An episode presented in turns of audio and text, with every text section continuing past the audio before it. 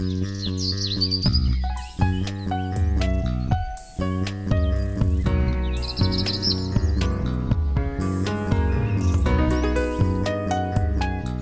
迎收听《来一口垃圾》，我是 Amy，我是 C。这集我们要来聊一聊极简主义跟环保主义两者的交集，还有冲突之处。那在这之前，先来跟大家讲一下为什么我们离上一集隔了这么久。原因是因为我年底年初的时候跑去上了一门课，是普门永续设计课程的课，然后 Amy 就也顺便一起放假了。对啊，刚好放圣诞连假。那我们之后呢，应该会再做关于什么是普门永续，然后有机会会请老师来跟我们分享。好，那回来为什么今天想要做这个主题呢？关于极简跟永续。所以 Amy，你当听到极简跟永续这两个路线的时候，你第一个想法是他们是相合的还是相冲突？我一开始觉得就是一样的东西啊，就是极简不就是永续吗？极简就是环保啊。啊，是啊，我我是没有觉得这么完全一模一样，但我也是觉得相合居多。但是像我最近就刚好经历到了极简跟永续的相冲突的东西，我才发现，对，好像极简跟永续其实还蛮不一样的。就是，嗯、呃，我。因为最近放假嘛，然后我就想说，我来整理家里的一些抽屉、橱柜，就呢把厨房的抽屉打开啊，就是一堆 塑料袋爆出来，对，然后还有一些什么橡皮筋啊、铁丝啊，然后柜子打开就一堆塑胶餐盒。那我就觉得我们家的东西其实平常没有很多，所以我一直觉得我们还算蛮极简的。但是我们家还蛮多这种有的没的小垃圾。就是很像废物啊，就是你现在其实不能用，但是我又必须要把它留着，因为其实它们还可以有一些作用。因为我们也知道回收并不是一个解法嘛，或是你每次去买菜，他就送你一条橡皮筋，难道你真的都把那些橡皮筋丢掉吗？你也是会留着，但是其实你根本用不到那么多，所以抽屉就橡皮筋就爆开啦。对，就立刻，因为你有舍不得丢掉，好像一丢掉就立刻变成垃圾，那不丢掉好像以后迟早还可以在哪里用些什么之类的。对，所以就变我们家其实。实际东西没有很多，但废物 是很多。嗯，对啊，嗯，以前啦，我我还没有这么重视环保的时候，如果哪一天毛起来说要整理东西，当然就是啊，这个东西丢丢丢，全部都丢，丢完之后就是家里就会干干净净、整整齐齐，看的心情会很好。但是现在就更在意环保，是就觉得这些东西我又不能丢，就觉得说好像如果我要极简的话，我可以让我的生活更开心、更方便一点，嗯、但是因为要环保，我却没有办法这么做。好像极简跟环保是有一点冲突的。嗯，对，没错。所以我觉得你刚刚讲的情况就是一个很典型的，很多环保人会遇见的很困扰的情况。那，哎，我也不知道哎，我我也很希望有一个这样讲，但其实我也是在类似的窘境之中。怎么说？就比方说，很多衣服其实也不是我喜欢的 style 了，或者是太旧的衣服，我也不会穿了。可是呢，就会想说，呃，留着好，以后可以 DIY 做个什么样的 project。对，我超多，超多。对，然后或者是其实也是可以旧衣回收，但有些可能就是不是适合拿去旧衣回收的。然后就想，嗯，或者是衣况很好，其实可以拿去二手衣卖的。就想嗯，什么时候再拿过去，但其实就会被拖着，或者找不到合适的管道拿拿出去贩卖。我觉得衣服这一块我好像好一点，就是因为衣况好的话。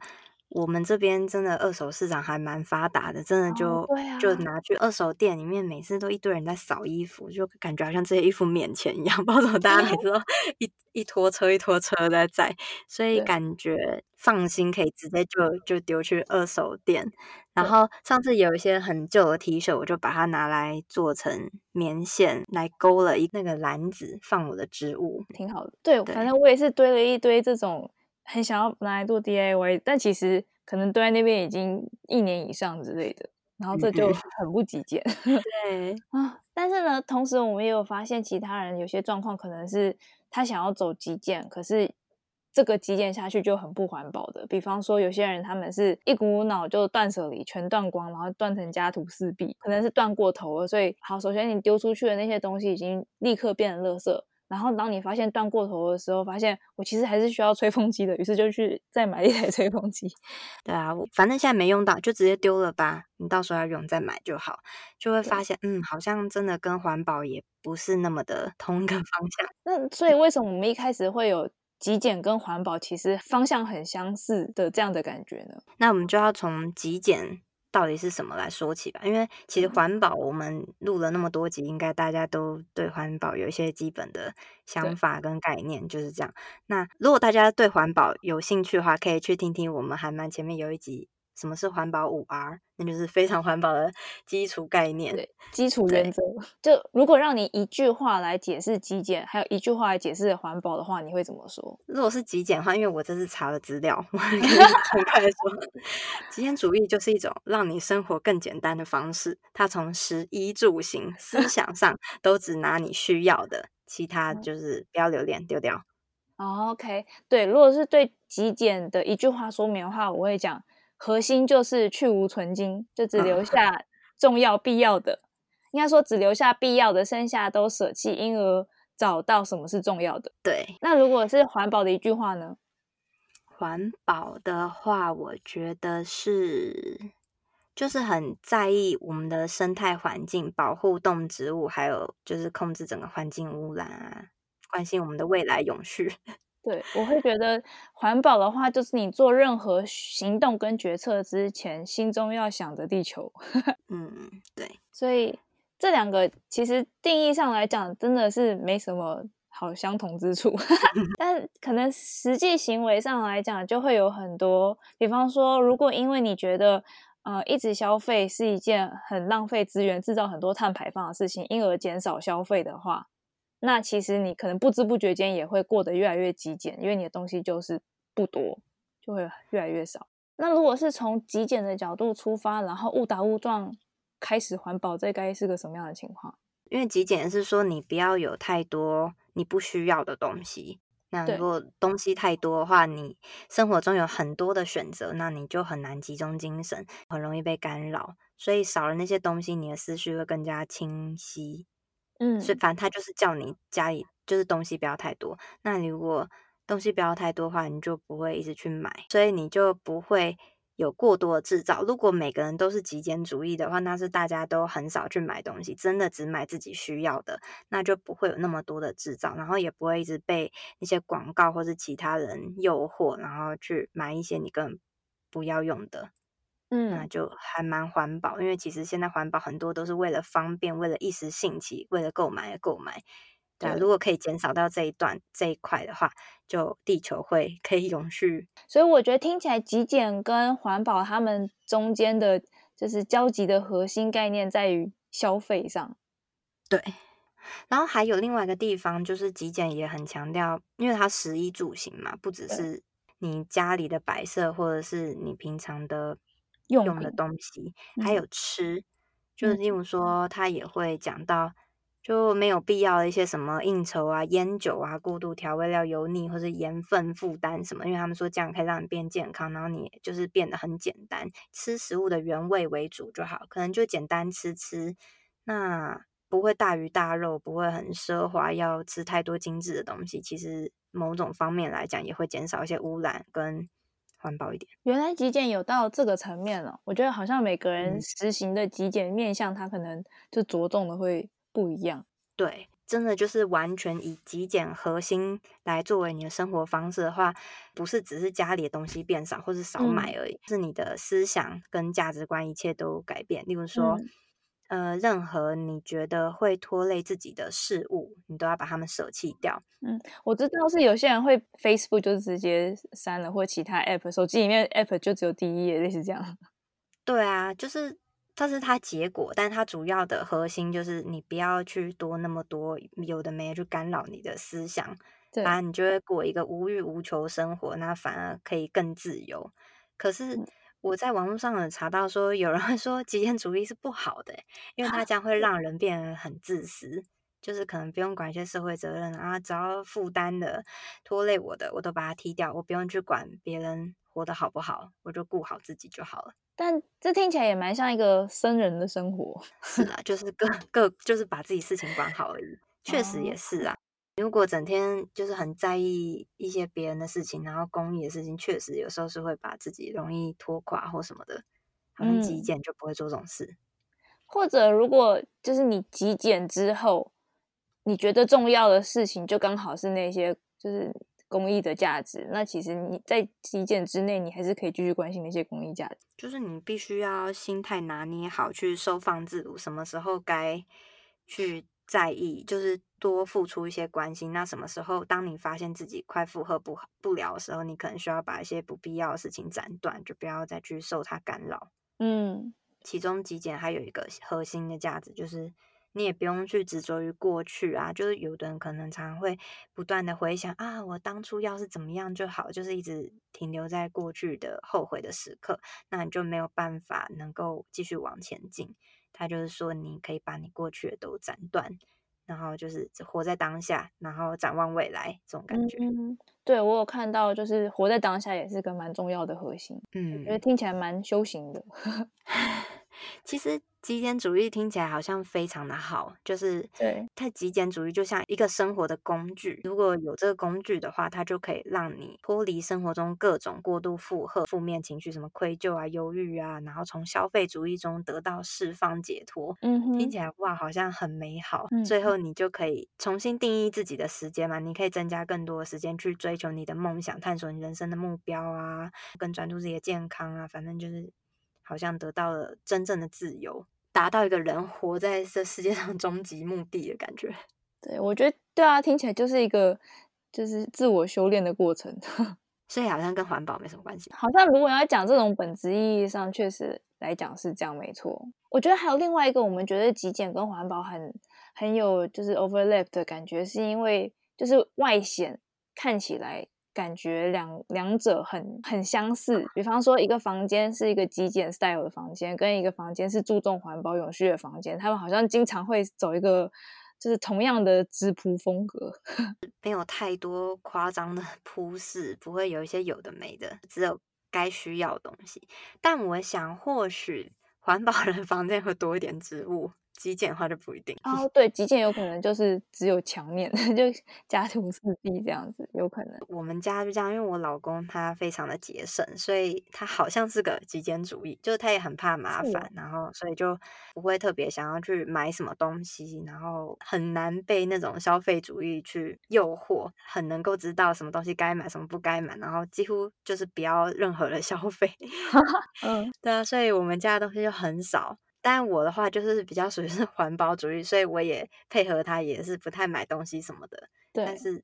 其实我们两个还蛮不一样，因为他如果有免费，他拿；如果吃肉吃啊，并不会因为担心环保而不去做这些事情。有免费就拿的话，这样好像不是极简主义，他应该只是不想花钱而已吧？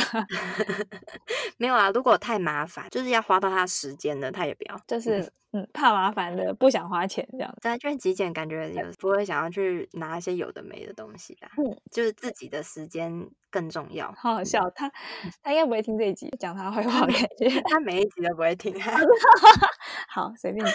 哦，好，有些情况我觉得是极简的人，他可能也未必真的是知道自己在极简什么，就像是。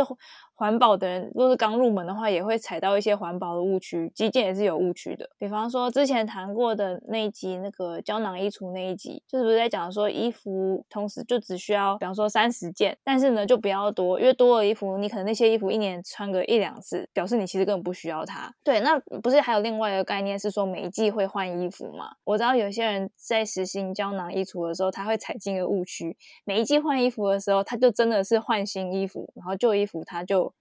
丢弃了，他就一直同时有三十件，但都是新衣服，所以这个好像你要说它是极简嘛？那他他确实同时就只有少少衣服，可是它完全不环保，而且它好像也没有避开消费主义跟物欲的陷阱。如果以极简的核心价值来讲的话，它还是蛮多物欲，对，它丢掉就重复的买，它可能就是沦为形式上好像有符合有所谓的游戏规则，可是没有达到极简的整个精神概念，就是还是有那种。丢掉然后再买，有那种购物的冲动，所以他不是真的好像无欲无求，就是有就够了就好了，这样没有达到像你刚才讲到那种简直到精神修炼的那种程度。那环保的话，其实也是有环保误区这种，就刚刚想要踏进环保，呃，成为环保人的，经常会踩进的误区，比方说就开始疯狂的买环保商品啊，或者是做环保的方式是买环保商品，例如节能冷气。那另外一种人，他的环保方式是。就不要开冷气，开窗户跟电风扇就好了。那可是如果是这样相比之下的话，嗯、当然好像看到商品上有标环保或节能就买的这种，实际上的环保度好像又再低了一点，就感觉好像贴了一个环保的标签。嗯，有买有保佑，就是我是环保的哦，我有拿到这个标章的概念。因为如果抱有这样的心态，可能就不小心就会开始买很多东西。很多人刚踏进环保的时候，他可能不小心就会这么做，因为他可能还没有办法能够真正的体验到环保核心的价值，就是我们。应该是少制造、少破坏，所以我们也不一定是说这样就是不好，只是就是就是人的成长过程，可能必经需要走到这条路这样子。对，我觉得很妙的是，因为我们刚才有讲到一点，就是极简跟环保如果要重叠的话，中间的关键部分其实就是消费的部分。然后我们刚才讲的两个例子，嗯、一个是好像没有真的很极简精神，还有没有真的很环保精神，踩到的误区也都还是消费的误区。就是从一个消费主义的世界要踏进某种程度的精神修炼，那你过程中你可能还没办法那么立刻的舍弃消费主义，所以你会在消费主义的边缘踩踩线试试看。比方说，虽然是消费，但是我试着往极简的方向走；或虽然还是消费，但我试着往环保方向走。但是当你离开这误区的时候，可能你就会发现，因为消费而导致的行为就一定不会太接近。嗯，这个核心精神的本质吗？我我应该是不知道在讲什么。这集到底在讲什么？反正我觉得你应该是想说，嗯，消费主义是一个人很容易踏进去的陷阱。但是其实如果你达到那个核心价值的话，消不消费已经不是重点。所以其实我觉得消费主义就是关键。你要如何做出更有意思的消费？你在做每一笔掏钱的决策之前，你你有清楚的想过为什么你要做这个消费吗？这真的是你需要吗？这个是对地球好的吗？这是对你的房间跟对你的心灵好的吗？如果这些可以考虑过的话，那你更有可能达到极简跟环保的交集。对，另外还有，例如说，是像刚刚讲的嘛，减少购买，减少，因为减少购买就可以减少不必要的制造跟浪费。还有就是，你如果要淘汰家里过多物品的话，就不要真的就只丢掉而已，你跟他去转卖、转送或者捐出去，让它可以再继续被利用。嗯，那只吃自己需要的，不要吃太多，或者一次点很多，但是最后又没吃完，这其实也是极简跟环保的交集。然后减少吃一些加工食品，因为你在吃那加工食品时候，它，加工了过度包装跟在制造过程，其实都是一些能量的消耗。对啊，就是吃简单原型的食物，不止健康，也是极简，然后有环保。对对，那还有一个是我个人的想法，就是也不要买过度包装物品啊，因为如果你就尽量裸买，因为你如果 买过度包装物品，然后你回来又一堆袋子啊、盒子，或者是你外卖的时候没有自备餐盒，又拿那些餐具什么的东西回来的话，那要丢就就是。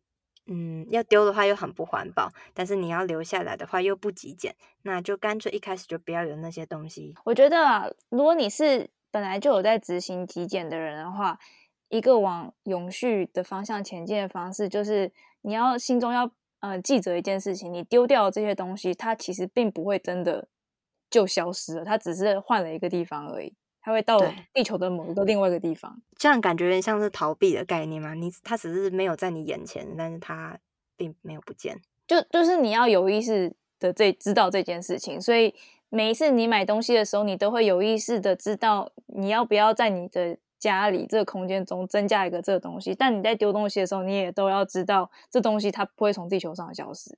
达到最后核心根本就是干脆就不要去买，或者再重复的使用，因为它就根本从头到尾都不会有新的东西出现，就不会担心之后丢掉的问题。对，或者你在处理掉旧的东西的时候，也可以想想看有什么样更好的去处。比方说，假设你原本旧家具都就直接扔了，但可能现在可以看看哪里还有，或许有人会需要这些东西，或者可以再怎样的、嗯、就是改造，让它能够变得被再利用。对，这就是。极简主义跟环保主义的交集。好，我觉得我们这一集很混乱的试图的讨论了这两个主意。